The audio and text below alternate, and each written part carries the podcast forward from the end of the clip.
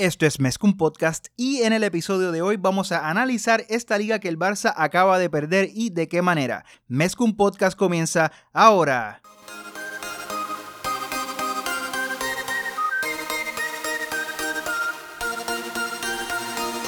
Kevin Roland, contigo empezó todo.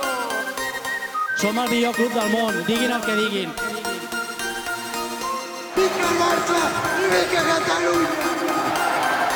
Apreteu-vos els cinc cinturons, que ens ho passarem bé. Yo soy Julio Borrás y me acompaña como siempre mi compañero Rafa Aldamuy. Dímelo Rafa. ¿Qué pasa, Julio? ¿Qué semanita? ¿Qué, va- qué semanitas hemos tenido y ya llegamos a la conclusión de esta, este fin de liga bastante peculiar, diría yo. Así mismo es, y tenemos que comenzar para no perder la costumbre, como siempre, saludando a todos y a todas las que nos escuchan, particularmente a nuestro podcast escucha favorito, al rey King Arturo Vidal, quien le mandamos un saludo especial y, y gracias por, por darnos like. No sé si nos escucha, pero gracias por, por darnos like. Es el, momento, el momento más triunfoso de, este podcast fue ese like. Sí, para los que no lo saben, eh, en Instagram, pues, como siempre hacemos, que ponemos una foto, más ponemos el link del podcast, etcétera. Pusimos una de Messi con Arturo Vidal, eh, tagueamos, como siempre lo hacemos, que también tagueamos a los jugadores que salen en la foto, tagueamos a Arturo Vidal y de momento cuando yo estoy verificando el Instagram sale un like y yo, Dios, pero este parece el profile picture de Arturo Vidal y cuando entro era el, el, el Instagram oficial de Arturo Vidal, así que nada, o sea, un saludito a Arturo que seguro nos está escuchando ahora. Y la gente está loca con la versatilidad de Arturo, déjame decirte. No, sí, aquí hemos sido un poco críticos con Arturo Vidal, pero no, luego de ese like eh, ya se acabaron las críticas. Ya. es el highlight de mi vida podcastera. Pero yo creo que ya podemos. Estamos un poco limitados de tiempo. Este podcast seguramente va a ser un poco más corto del usual. Así que vamos a entrar. Hoy no vamos a analizar ningún partido. Da igual quién salió de titular y quién no. Eh, tenemos otros temas que nos ocupan. Así que vamos a comenzar analizando la conclusión de la liga. Que Sauer nos deja esa, esa derrota en la penúltima jornada. Y todo lo que, lo que ha acontecido en esta última semana que, que hemos hablado. Bueno, yo creo que es bastante sencillo. Eh, a mitad de semana, eh, el Barça eh, jugó contra el Osasuna en el Camp Nou, mientras que a la misma hora el Madrid eh, jugaba en, en Valdebebas, no, ni recuerdo contra quién jugaba el Madrid. Creo que era- no fue, no era el Leganés. Pues no, no estoy seguro. No estoy seguro, no estoy seguro. Whatever. Pues, es que es irrelevante porque si el Madrid ganaba, ganaba la liga, independientemente de lo que hiciera el Barça. El Barça no ni siquiera no ganó, o sea, ni siquiera iba a tener ese chance de, de extender esta liga hasta la última jornada. Por ende, a mitad de semana, el Barça perdió contra el, el Osasuna en el Camp Nou, mientras que el Madrid ganó Valdebebas y se proclamó campeón de la Liga 2019-2020. Y hoy ya obviamente irrelevante porque la liga se había sentenciado. El Barça visitó al, al Alavés, ganó 0-5 si no me equivoco, mientras que el Madrid empató contra el, el Leganés. Ahora, no sé si tú quieres ir tú primero o yo, las sensaciones, etcétera, de esta liga. No, te cedo el micrófono. Bueno, yo creo que es sencillo. Yo le quiero hacer un llamado al público. Yo sé que el público de Mezcum Podcast es el mejor público del planeta Tierra, o un público soberano, un público que sabe diferenciar y analizar cómo se debe. Yo entiendo que todos estamos molestos, perdimos la liga, la manera en que la perdimos, y estamos un poco en caliente todavía. Pero yo creo, yo quiero hacer un llamado a la cordura de cuando analicemos, cuando pidamos cosas, entrenadores, jugadores, etcétera, que lo tomen, lo analicemos en frío. Para mí, mira, esto es sencillo. La liga, esto voy a dar unas clasitas aquí de, de matemática 101. La liga la gana el que más puntos tenga. ¿Estamos de acuerdo o no? Estamos de acuerdo. Estamos de acuerdo, exacto. No el que más bonito la juegue, el que mejor fútbol haga, etcétera. El que más puntos tenga al final de 38 jornadas es el que gana la liga. Esto es sencillo, ¿verdad? Por ende, el Barça, cuando se reinició, la liga estaba dos puntos por encima del Real Madrid. El Barça tuvo tres empates contra el Sevilla, contra el Celta y contra el Atlético de Madrid y en el último partido perdió. El Madrid ganó absolutamente todo, menos el último partido ahora que lo empató. Dicho eso, analizando el juego, no basándonos por los resultados, todos sabemos que el Madrid sacó resultados, por los tres puntos, en muchísimos partidos con mucha controversia. Partidos donde estaban, pero de que a punto de que les empataran, pasaba la jugada controversial a favor del Madrid y la pitaban a favor del Madrid. Luego pasaba una jugada bastante similar a favor del otro equipo y el árbitro o el VAR no la pitaba. Por ende, el Madrid tuvo muchísimos juegos donde fue beneficiado. Aquí vamos a hablar en arroz y habichuela.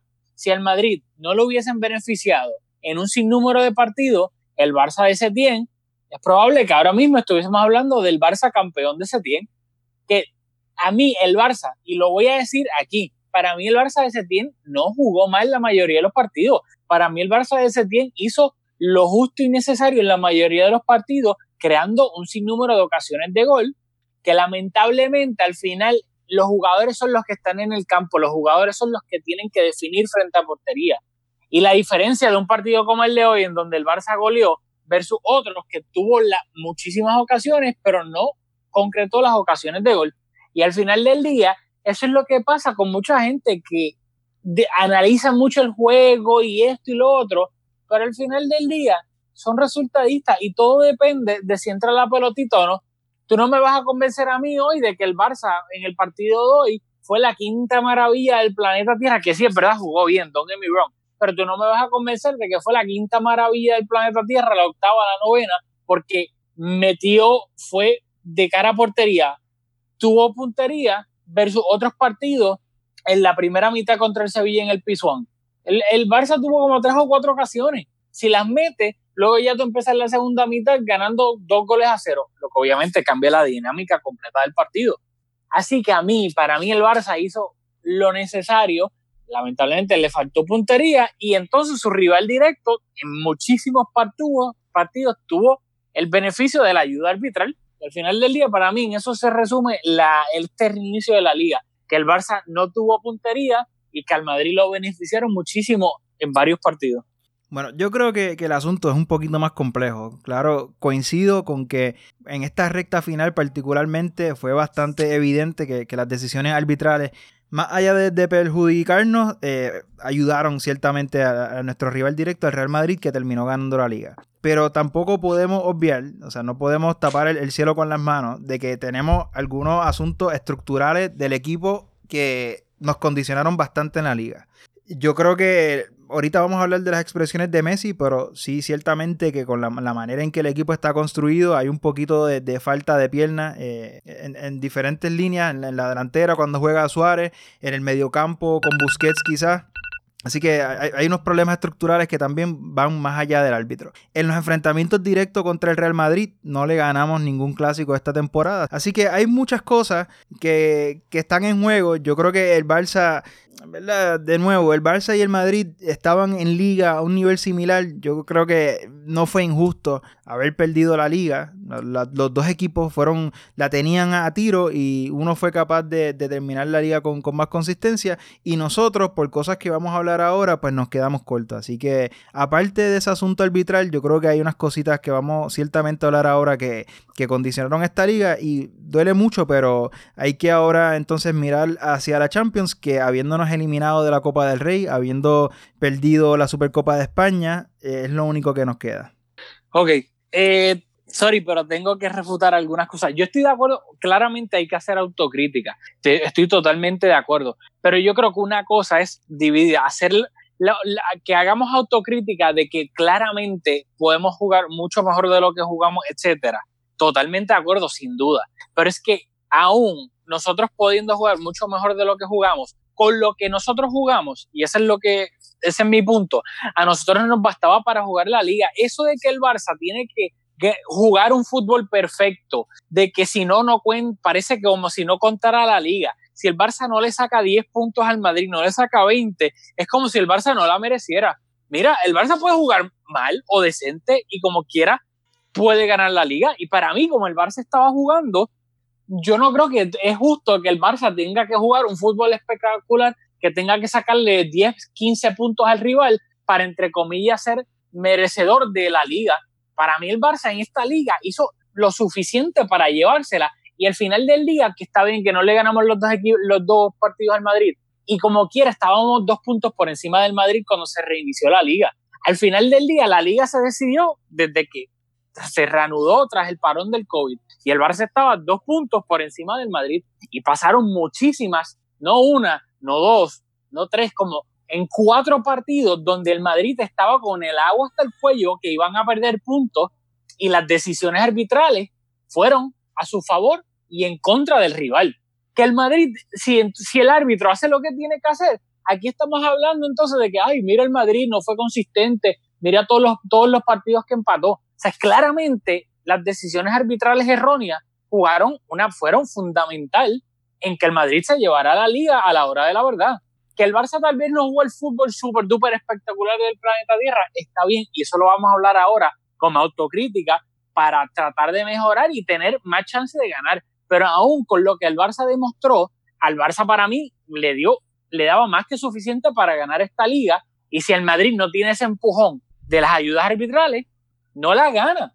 Aún con el Barça, entre comillas, no haciendo una gran temporada. eso es lo único que yo quiero como que meter el chip de que aquí parece que, y no lo digo necesariamente por ti, lo, lo, porque tú fuiste bastante elocuente, pero es que en Twitter lo veo de que, ¿sabes? E, ese pesimismo culé de que parece que si nosotros no ganamos todos los juegos 7-0 jugando un fútbol espectacular, entonces como si, si la liga no contara, ay, el Barça no se merece la liga. ¿Cómo que el Barça no se merece la liga?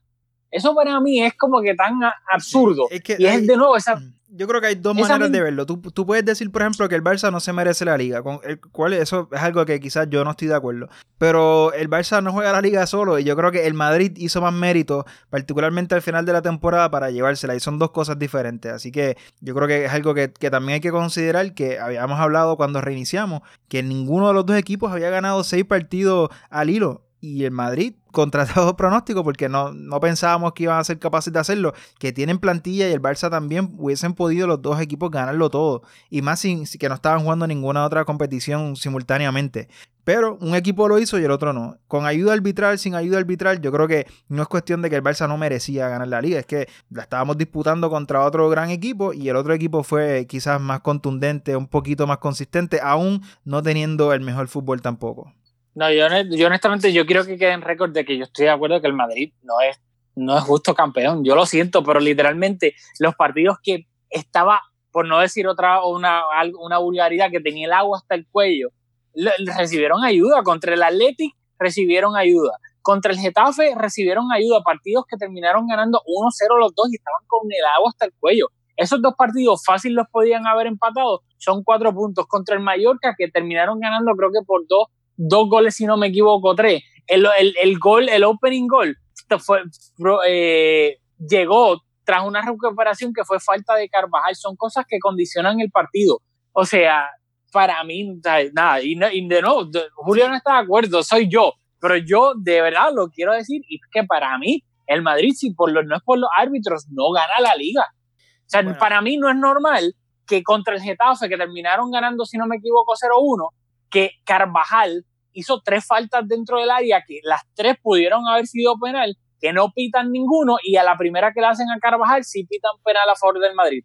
O sea, tú me disculpas, pero esos son dos puntos clarísimos que el Madrid podía haber perdido contra el Athletic, que le hacen un penal a Sergio Ramos y dos minutos después, perdón, un penal sobre Marcelo y literalmente dos minutos después hay penal de Sergio Ramos sobre Raúl García y no lo pitan de nuevo, posiblemente un penal que convierte son dos puntos más que hubiesen perdido contra el Mallorca. De nuevo, e-, ese empujón empiezan ganando gracias a un gol que no tenía que haber subido al marcador. Hubo también controversia contra la Real, contra el Valencia. O sea, al, final del día, yo lo siento, pero es que si el Madrid no tiene, el Madrid tampoco, o sea, yo por eso me he dado tanta rabia, porque yo siento que el Barça se le, se le analiza en una vara tan, pero tan y tan alta. No, que el Barça no juega nada, que el Barça es un desastre. Y yo, pues olvídate, pues, entonces el Barça tiene que estar jugando como el peor equipo del mundo. Y yo veo otros equipos, la Juve, el, el Madrid, yo diría, pero si el Barça juega mal, ¿qué juega esta gente entonces? Porque es que tampoco es que juegan a nada. El mismo City de Guardiola, que mucha gente lo pone como que olvídate, el, una oda al fútbol. Y hoy un papelón contra el Arsenal. La defensa es un papelón. Que es que yo digo que al Barça a veces se le tiene como que un listón tan y tan alto que lo que se le considera al Barça no jugar bien, si eso mismo lo juega el 95% de los equipos, estamos hablando de que ese equipo juega bien al fútbol. Yo honestamente no entiendo y de verdad, lo, me voy a ir a la tumba del Madrid, honestamente, si no es por las ayudas arbitrales, no gana. Y hay otras veces que el Madrid, cuando el Madrid gana, un jugador del Madrid juega mejor que el del Barça o lo que sea. A mí no me interesa ni me molesta no aceptarlo. Pero te lo juro desde el fondo de mi corazón, para mí el, el Madrid, todos esos partidos que sacó adelante con el agua hasta el cuello, que fácilmente era para perder puntos, pues no los perdió porque le dieron ese empujón arbitral. Yo creo que Lo también siento, pero yo, no, no, no puedo irme Yo- pasivo, no puedo irme como que Yo me remito. este, tra- oye, tranquilo. ¿sabes? Para mí el Madrid ganó la liga gracias a muchísimas ayudas arbitrales. Yo me remito al clásico, al segundo clásico, donde el Barça hizo una primera mitad espectacular. Y no es porque Piqué lo dijo, pero a mí genuinamente me pareció el Madrid un equipo bien pobre. Y al final terminaron sacando el resultado. Así que, aparte de las ayudas arbitrales con las cuales no, no te voy a disputar, yo creo que esa capacidad de sacar los tres puntos o conseguir un punto en partidos bien difíciles, bien complicados, pues tiene mucho mérito. Y a nosotros nos faltó eh, ese, ese poquito de suerte, quizás si le pudiéramos llamar, pero ese punto extra, el Madrid lo tuvo al final por lo menos y nosotros no, así que yo, yo me remito a ese juego como, como un microcosmo de, lo que son los dos equipos. Ese, ese punto extra de Florentino llaman- llamando a Rubiales. Y Bartomeu, Bartomeu, ponte para lo tuyo, ¿sabes? Ponte a llamar a Rubiales, invítala a comer. eh, que él le gusta, ¿sabes que él le gusta el faranduleo? Así que, o si no, mira a ver, ¿cómo es este? ¿Cómo es que el otro? Víctor Font, que se ponga a hablar con Rubiales porque hay que hacer algo, hay que hacer algo, porque en verdad lo, lo de este final de liga fue para mí escandaloso. Escandaloso y, Eh. y, ¿verdad? Y- y perder la liga de la manera en que la perdimos, perdiendo un partido en el Camp Nou que no pasaba hace tanto tiempo, pues ciertamente eh, duele Sí, no, ya eso fue, yo creo que eso ya, y pasando página más eh, un poco, la derrota en el penúltimo partido de liga, yo creo que más que, y, y lo voy a decir ahora, a día hoy que estamos hoy, este 19, 19. de julio, pendiente a lo que pase en la Champions, como el Barça, no es resultado, sino cómo. Yo pienso que Quique Setién debe seguir en el Barcelona hasta las próximas elecciones. Para mí, el Barça de Quique Setién lo ha, lo ha hecho bastante bien. De nuevo, no podemos ser resultadistas. Bueno, aquí Eh, yo voy a, en el, vamos a pasar la página, vamos a hablar de la Liga de Campeones, vamos a hablar de qué pensamos desde la plantilla eh, de cara a la próxima temporada. Pero yo creo que deberemos de, de detenernos a hablar sobre Quique Setién por todos los, rumor- los rumores que están surgiendo en estos días. Y... Creo, ¿Mm? creo que al final, pa- para hablar de Setién, hay que hablar de lo que dijo Messi al final del partido de mitad de semana, la derrota del esa- Barça contra eso el iba a ser parte fundamental del análisis. Así que di lo que dijo Messi y yo, y yo tomo la palabra. Bueno, de nuevo, este podcast lo estamos haciendo bastante impromptu eh, por diferentes circunstancias. No tengo exactamente lo que dijo. No, pero, pero ya todo el mundo todo el lo- mundo lo- todo el mundo lo sabe. O sea, todo el mundo lo sabe. Básicamente, Messi hizo autocrítica, que él es- hizo referencia a cuando él había dicho en enero, si no me equivoco, que con lo que había no daba para pelear en Europa, que, que falta actitud, que jugando así no, vamos, no le vamos a ganar al Nápoles. O sea, Messi fue bastante incendiario de buena o mala manera, dependiendo de cómo lo quieras ver. Si lo quieres ver que estaba haciendo autocrítica, si lo quieres ver como que pues Messi empezó ahí eh, tirando con la pistola, la metralleta ahí a todo el mundo y obviamente pues fueron unas palabras, unas declaraciones bastante fuertes. Y Messi dijo, hay, tienen que cambiar muchas cosas de aquí a la Champions para poder tener chance. Y ¿Qué algo, pasa? algo importante que dijo también, que desde enero vienen cosas fallando, o sea, haciendo clara referencia a que luego de que se fue Valverde y llegó Setién, que ahí fue un punto en donde el equipo se fue abajo. Yo creo que eso es otra cosa que, ¿verdad? Bien determinante de lo, de lo que dijo Messi. Sí, exactamente. Y todo e- eso de enero y decir que tienen que cambiar cosas de aquí al partido de Champions, yo creo que, o sea, para mí, sin decir nombre, pero claramente fue una pu- puyazón a Setién. Porque, ¿qué es lo único que de aquí a, a la Champions se puede cambiar? Al entrenador. Porque los no se puede fichar a un jugador nuevo de aquí a la Champions. Aparte de cambios tácticos y de actitud, o sea, etcétera. Lo único que físicamente se puede cambiar es al entrenador. Por ende, yo creo que no es descabellado pensar que esas palabras iban hasta en algún punto dirigidas a Setién. Y lo otro que dijo también importante, que, hay que recordarlo, algunas expresiones, y de no, no estamos citándolo, pero recogiendo un poco la idea de lo que quiso decir, y tratando de, no, de no manipular lo que dijo, pero algo como que, que faltaba esfuerzo, que, que, el equipo no corría, y eso es otra cosa que también queremos analizar. Pero vamos a detenernos un poquito sobre las expresiones de Messi. Messi es un tipo que aún siendo el capitán no habla mucho, y cuando habla, como por ejemplo cuando en su momento dijo lo de que no, que no daba para Europa, pues las palabras de Messi causan, o sea, terremotos y los medios lo recogen todas sus expresiones y las analizamos y las requetanalizamos como estamos haciendo nosotros. Y Messi es un, tipo bastante astuto que sabe cómo manejarse en los medios, ya con la, con la veteranía que tiene. Es un tipo que, que sabe el peso que tienen sus palabras. Y como dijo Rafa, o sea, hacer distinguir entre enero y luego de enero, haciendo clara referencia al momento en que llegó Setien. Eh, hablar de que hay que hacer cambios cuando claramente el único cambio grande que se puede hacer antes de la Liga de Campeones es el entrenador. Pues yo creo que es evidente que hay una, una fractura en la relación entre Messi y Setien. O sea, esto ya va más allá de que si a Messi tácticamente tiene desacuerdos con Setién. O sea, tú puedes tener desacuerdos con tu entrenador, pero darle un palo así, yo creo que va más allá y llega al nivel de la relación. Parece que, que la relación entre ellos está rota porque cuando el capitán hace unas expresiones de esa manera, o sea, yo creo que es bastante más claro, como dicen en España, blanco y en botella, leche. Habiendo dicho eso, yo no creo que sea justo destituir a Setien en este momento. Yo creo que Setien pues, ha tenido algunos destellos de lo que puede ser un entrenador competente. O sea, quizás con, algunas ideas, Como, nos sorprendió en la última jornada, detalles menores, pero adelantar a Semedo, a Semedo sobre Sergi Roberto, y se me están trabando todas las palabras. Pero algunos detallitos que hemos visto y hemos comentado aquí que me hacen pensar que al menos es un entrenador competente. Ahora bien, el Barça no, o sea, como hemos hablado, no, no, hace un fútbol espectacular y tal. Y aunque tenemos la capacidad, tenemos la plantilla y los jugadores para disputar, somos creo que candidatos como algunos tres otros, tres, cuatro equipos, somos candidatos a, aspirar por, por la Liga de Campeones. Pero realmente el equipo está construido alrededor de Messi. Messi es sin duda el jugador más determinante y el jugador que le sigue está bastante lejos. O sea que todas nuestras opciones pasan por Messi, contrario a otros equipos que, ¿verdad? que, con el colectivo pues, son capaces de, estar en la pelea. Pero nosotros dependemos de Messi y eso no, no, o sea, eso no, no hay que disputarlo. Así que yo creo que si Messi no está contento con el entrenador y Messi es la única opción que tenemos de aspirar a la Champions, pues, ah, yo no vería con malos ojos, aunque pienso que sería injustísima la destitución de Setien, de tener un técnico del agrado de Messi que, que sea capaz de que por lo menos Messi juegue contento, porque tácticamente no creo que haya ninguna diferencia, no sé qué, ajuste se podrá hacer. Pero si eso significa que Messi va a jugar contento y Messi jugando contento nos acerca, nos da una posibilidad mayor de disputar y tener opciones verdaderas de ganar la Liga de Campeones, yo vería con buenos ojos que llegue otro entrenador.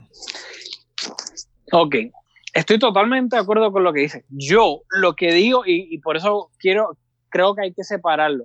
Para mí Setien se merece seguir la temporada que viene, porque para mí Setien lo hizo bien en la liga. El, el trabajo de un entrenador, para mí, para Rafael Aldamuy, es poner a tu equipo en una situación donde creen muchísimas ocasiones de gol, claras. Luego ya está en la calidad de los jugadores definirlas bien o mal. Y para mí el Barça de Setién, la mayoría de los partidos, obviamente hay sus eh, excepciones, creó en algunos más, en algunos nota menos, menos, pero para mí en la mayoría de los partidos de liga, el Barça de Setién creó las oportunidades de gol necesarias para ganar un partido. Lamentablemente no se ha sido la puntería del equipo, no ha sido la mejor porque en muchísimos partidos el Barça ha creado oportunidades de goles claras en la primera mitad, que si está fino de cara a portería, se va al entretiempo arriba mínimo por dos goles. Lamentablemente no ha sido así la mayoría del tiempo. Setién no se puede meter para definir por Messi, por Suárez, por Griezmann, por Vidal, por Rakitic, por quien sea. Por ende, para mí Setien, basado en lo que ha hecho en la liga, para mí, yo quisiera ver a Setien la temporada que viene. ¿Qué pasa? Línea, paréntesis, como lo quieras poner. También estoy de acuerdo contigo, al final del día, los jugadores son los que mandan. Y a mí nadie me va a hacer cambiar de pesar. Los jugadores en equipos grandes, me refiero obviamente, no en equipos pequeños, en equipos grandes, un equipo como el Barça, con la jerarquía de los jugadores que tiene, al final del día los jugadores son los que te ponen y los que te quitan la mayoría del tiempo. Y lo que vimos, por ejemplo, por usar a Messi de ejemplo, lo que vimos a mitad de semana de Messi contra los Asuna, el body language de Messi, Messi no quería ni jugar ese partido. Messi se estaba quejando, Messi estaba de mal humor, todo lo que hacía, hasta el gol como lo celebró, Messi no estaba de buen humor tú lo veías, el, equipo se veía hasta lento, sin ganas, el Osasuna corriendo más rápido que el Barça en cuanto a actitud, versus hoy, contra el Alavés, todo el equipo corriendo, Messi corriendo, etcétera. Tú y yo tenemos nuestra teoría de por qué Messi estaba corriendo hoy más que contra los Osasuna, pero a eso es lo que voy, al final del día, de aquí no va a haber una fórmula mágica si Setién se queda o si traen un entrenador nuevo para la Champions. Al final del día todo va a estar en los jugadores de, nuevo, ¿qué es lo que siempre dice después de los papelones de Roma y de Liverpool? Que era la autocrítica de Piqué, Busquets, Messi y todo. Nos faltó intensidad, este, tenemos que representar mejor este escudo, bla, bla, bla. Ahí no estaba Setien. Y se tiran la misma línea clichosa. Al final del día, todo está en los jugadores. Messi, como líder del equipo, es el que pone el ejemplo.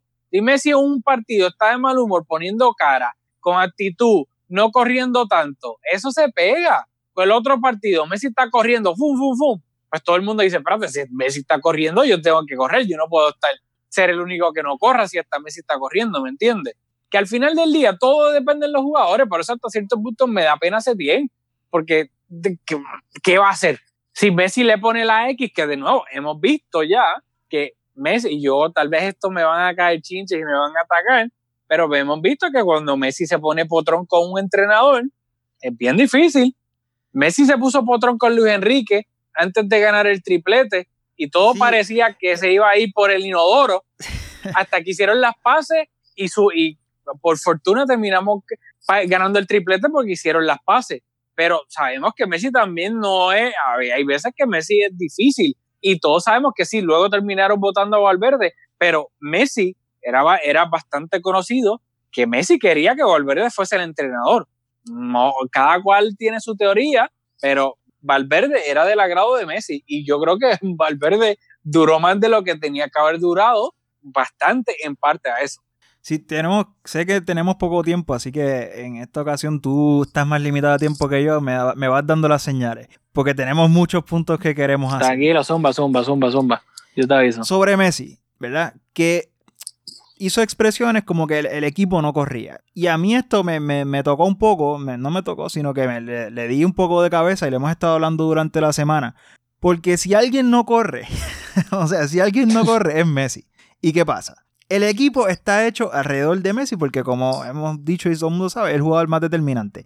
Cualquier entrenador astuto coge un jugador como Messi, que no tiene tanto recorrido, pero es tan bueno, tan determinante, tiene todas las cualidades excelentes que sabemos que tiene y construye un equipo alrededor de eso. No es una crítica a Messi, sino que tú, tienes sus virtudes y sus defectos y en esta etapa de su carrera que no corre tanto, pues el, entrenador trata de, acentuar sus virtudes y de atenuar sus debilidades, ¿verdad? Y en, este caso, pues hemos visto que técnicos como Valverde jugamos con un 4-4-2 para que en el medio hubiese más solidez. Ahora vemos con Setién lo mucho que juega Arturo Vidal. Vidal que, nos encanta. Gracias por el like. pero que un equipo, un jugador que, que, técnicamente pues no es lo que el Barça está acostumbrado. O sea que si vamos línea por línea, en la delantera, ¿quién no corre? Pues no corre Messi y Luis Suárez no corre grandes recorridos, pero yo creo que Luis Suárez por lo menos hace el intento de presionar la salida un poco, aunque Luis Suárez ya no corre, pero Grisman es el otro delantero que ha sido habitual y Ansu Fati, Ansu Fati asistiendo bastante en el lateral izquierdo y lo mismo Grisman. En el mediocampo, Frenkie corre, corre un montón. Ahora en este último tramo de, de temporada, Ricky Push corre bastante, Vidal corre, Busquets quizás es el único que no corre. Y en la defensa, pues tú no esperas de tus centrales que tengan mucho recorrido, o sea, no, en el Barça la línea es bastante alta y pues tienes que correr, pero, o sea, no creo que Messi hizo referencia a eso porque igual Semedo, que hizo un muy buen final de temporada eh, en el lateral derecho, y Sergi Roberto son jugadores con profundidad y en la banda izquierda Jordi Alba, un jugador con mucha profundidad. Así que, ¿de quién está hablando Messi? De Luis Suárez no estaba hablando, ciertamente. De él no estaba hablando. A mí lo único que me queda es que a Messi no le gusta jugar con Busquets o no sé, porque dime tú, ¿Cuál, es tu teoría sobre esa parte de las expresiones de Messi? Si es que quieres hablar de eso, si no, puedes seguir con, otro punto que sé que... Pues es, que no sé, yo no sé si Messi estaba en caliente porque también hay que recordar que el Barça perdió contra los Asuna y los Asuna tenía 10 hombres, estaba jugando con un hombre menos y el último gol, la, la imagen del último gol fue tan vergonzosa. Busquets despejando un balón hacia atrás con la cabeza de una manera que sin saber quién estaba atrás, que no había nadie del Barça, habían como cinco de los Asuna. Y luego, por lo menos, tras que hizo el error, pues, ¿sabe? Corrió hacia atrás. Pero Jordi Alba, que vino trotando. Jordi Alba es uno de los jugadores más rápidos del mundo. Y Jordi Alba vino trotando. So, yo no sé si Messi tal vez se refiere específicamente, tal vez en, ¿sabe? Tal vez en la actitud. Él vio eso y, y explotó. Porque literalmente Busquets hizo un papelón y Jordi Alba vino caminando, volvió caminando. Y yo creo que tal vez eso pudo haber influido en Messi un poco en, que ya explotó, porque claramente él no corre. Pero yo creo que Jordi eso. Alba ha tenido dos o tres jugadas a través de los años que, no sale ni en la foto. Pero, bastante señalado y sale la. Discúlpame, pero contra el Liverpool y contra Roma, en los dos partidos que el barcelonismo más saca a relucir y por razones obvias de las últimas dos temporadas, Jordi Alba ha hecho horrores en esos dos partidos. Sí, o sea, pues Jordi Alba o, o, Busquets es lo único que me queda. Así que otro punto que quería hacer para, nuevamente, para ir cerrando, es sobre, hemos visto cuando tú pierdes, parece que el mundo se quiere acabar, ¿verdad? Y pues, muchas críticas de la plantilla, particularmente de la edad, de la composición de la plantilla. En la composición podemos entrar en, en, Grisman, que no tiene hueco, y o sea, tiene que llegar un entrenador con mucha creatividad para encontrarle un hueco. De, otra manera, pues, aunque se tiene con, con eso de, de, tirarlo al frente con un jugador detrás de él y de Messi, pues creo que encontró algo que se puede trabajar, pero o sea, eh, con, ese aspecto de, la política de fichaje, la edad de algunos jugadores como Busquets, eh, Piqué, Messi, obviamente, pues, hasta que él decida. Pero, ¿qué, te parece a ti estas críticas a, la plantilla? ¿Qué tú crees que debe de cambiar en cuestión de la plantilla de cara a la temporada que viene?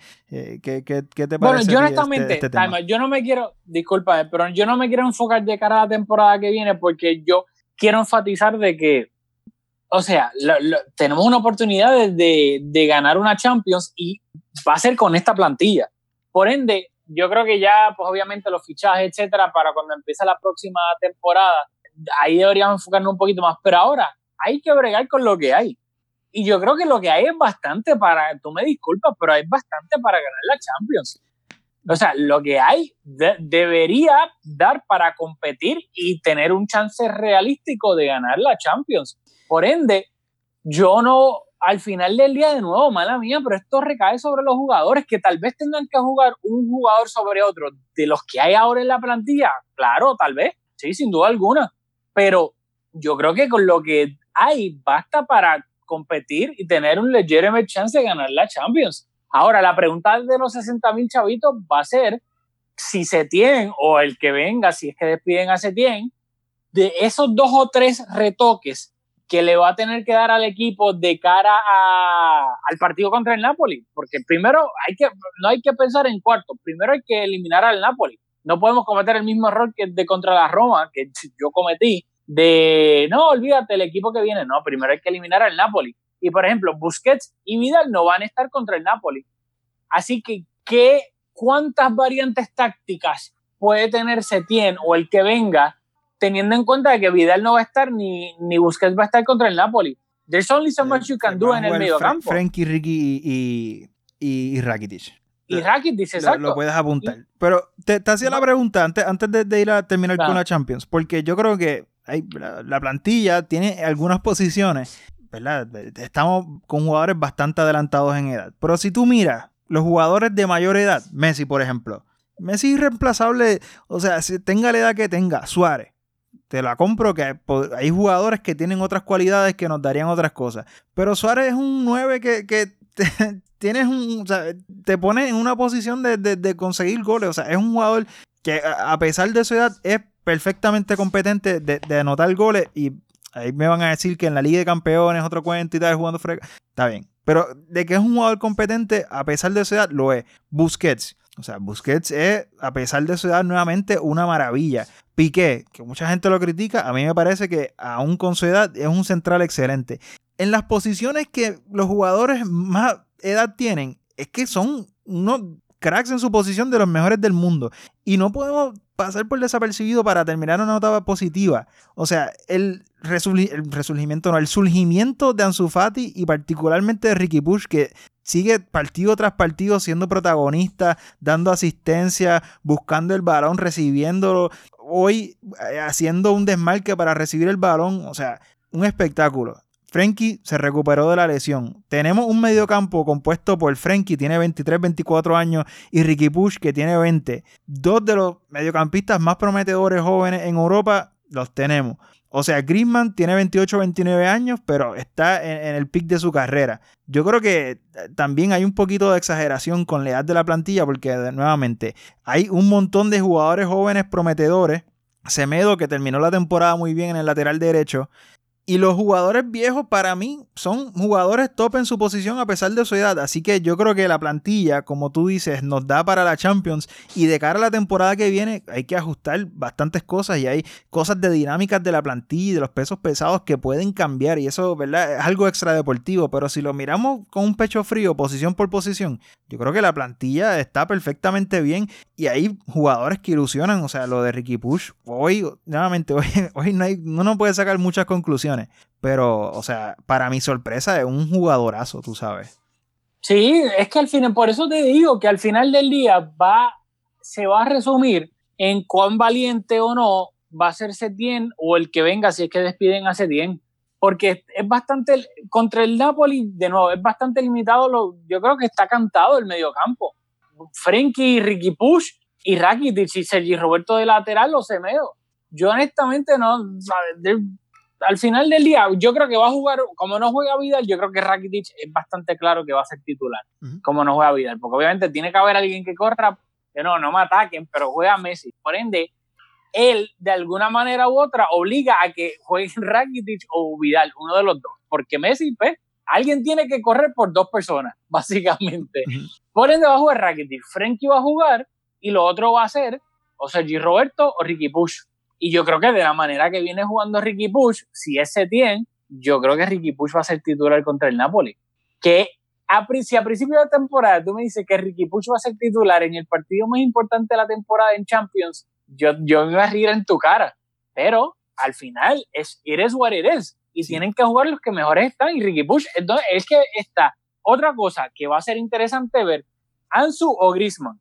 Grisman llegaría justo por la lesión que sufrió, según tengo entendido. Por ende, te vas a jugar la temporada y probablemente, si todavía estás Setien, te vas a jugar la temporada y tus chances de, el, el porcentaje que sea, de ser entrenador del Barça la temporada que viene, con Griezmann o con Ansu Fati. Yo creo que esas son, las, esas son las dos variables, van a ser o juegue Ricky Push y Ansu Fati, si juegan o no. Yo creo que todo va a depender, por ejemplo, si para suplir a Busquets juega, jugamos con un doble pivote, porque sabemos que Frenkie y, y Rakitic, los dos son capaces de, hacer de, Busquets de Wish, y los dos lo son perfectamente competentes en esa posición de hacerlo solo si jugáramos 4-3-3.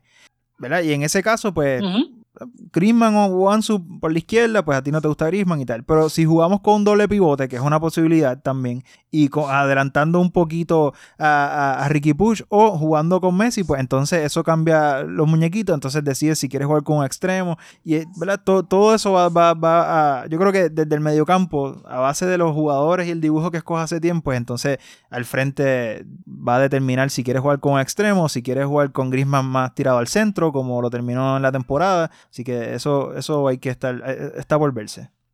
Sí, o sea, yo honestamente, y yo creo que aquí yo no he sido bastante claro, yo pienso que tiene que jugar en su Fati. A mí lo siento, claramente Suárez va a jugar, así que lo siento por Antoine, pero por cuestiones tácticas y la, obviamente también la calidad que tiene, que tiene Ansu, pero obviamente Ansu y Griezmann, cada uno en sus respectivas posiciones, son jugadores obviamente con una técnica increíble, etcétera pero por cuestiones tácticas yo creo que Ansu tiene que ser titular y por rendimiento y, y la velocidad que le da la circulación de balón, o sea, Ricky Push ahora mismo en este equipo se ha vuelto fundamental. Imprescindible, claro. Imprescindible, pero esa es la palabra que quería usar, gracias. Imprescindible. Ricky Push es titular indiscutible contra el Napoli. Porque es el único jugador, aparte de Messi, capaz de, de, de, dar un pase filtrado, de, o sea, de hacer esas cosas en el último tercio diferentes que ningún otro jugador aparte de Messi estaba siendo capaz de hacer.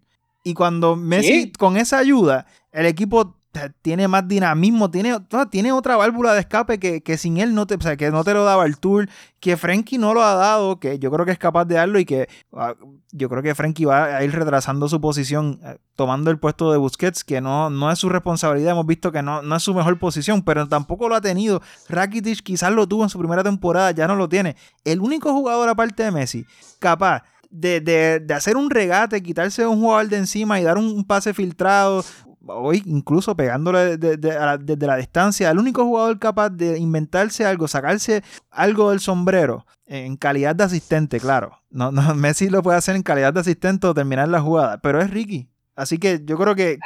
Hoy Ricky por poco marca un, un, golazo, Un golazo. Sí. Sí, y al final del día, de eso se trata. quien está mejor en estos momentos tiene que jugar contra el Napoli. Y Ricky Push, de la manera que está jugando, es titular indiscutible. Ansu Fati, tanto para mí por la manera en que está jugando, tanto como en el aspecto táctico, de poder darle amplitud al equipo, ya que Messi obviamente no es el extremo que era cuando tenía 18 años. Por ende, Messi y Luis Suárez básicamente van a estar por el medio. Y si tú le añades a Griezmann, que también va a estar por el medio, le estás facilitando al otro equipo defenderte porque van a meter gente por el medio y van a taponar y se va a hacer más difícil. So, por cuestiones tácticas, como mínimo, yo pienso que Ansu tiene que ser titular. Y de nuevo, ahí en eso se va a resumir. Le va, eh, mire, yo, yo, al verde. Eh, se tiene o el que venga. Si tiene los de esto de tú sabes qué, de poner a los jugadores que, que tiene que poner por rendimiento actual. De, en, eso, y en eso se va a resumir absolutamente todo. Y luego, si el Barça pasa contra el Napoli, que esperemos que pase, le tocaría más que probable el Bayern. Y ahí el técnico que esté tendría disponible más jugadores. Que entonces ya ahí sería un poco más, eh, ay, ¿qué palabra estoy buscando? Sería más interesante tácticamente porque hasta cierto punto se tiene, o el que esté, por lo menos en el medio campo, no es que tienen tantas opciones, ¿me entiendes? Pero contra el Bayern, hipotéticamente, ahí sí tendríamos que ver si alguien es valiente o no cuando vuelvas a tener a Busquets y a Vidal. Así que, no, no sé si tengas... Interesante, ¿no? Yo creo que ya tenemos todos los puntos cubiertos, ya podemos terminar.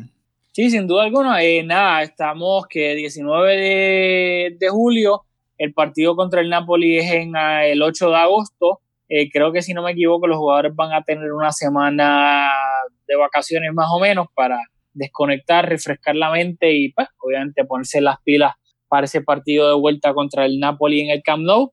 Eh, nada, nosotros vamos a grabar dependiendo de, lo que surja eh, en este tiempo muerto. Obviamente vamos a tener una previa antes del partido contra el Napoli, pero vamos a... No comprometas, yo, yo creo que estamos un poco como la plantilla, no, unas vacacioncitas, bueno, contra, mínimo, no, no te hago, mínimo vamos a tener una previa contra el Napoli, ¿sabes? Antes del, del, del 8. Luego, a lo que me refiero es de que no tenemos planeado, por ejemplo, grabar el fin de semana que viene por el mero hecho de grabar. No, yo creo que lo único que, que, nos sacaría de las vacaciones que comienzan ahora cuando enganchemos es que destituyan a Setién. De lo contrario, nos vemos la semana antes de ese partido del 8 de agosto.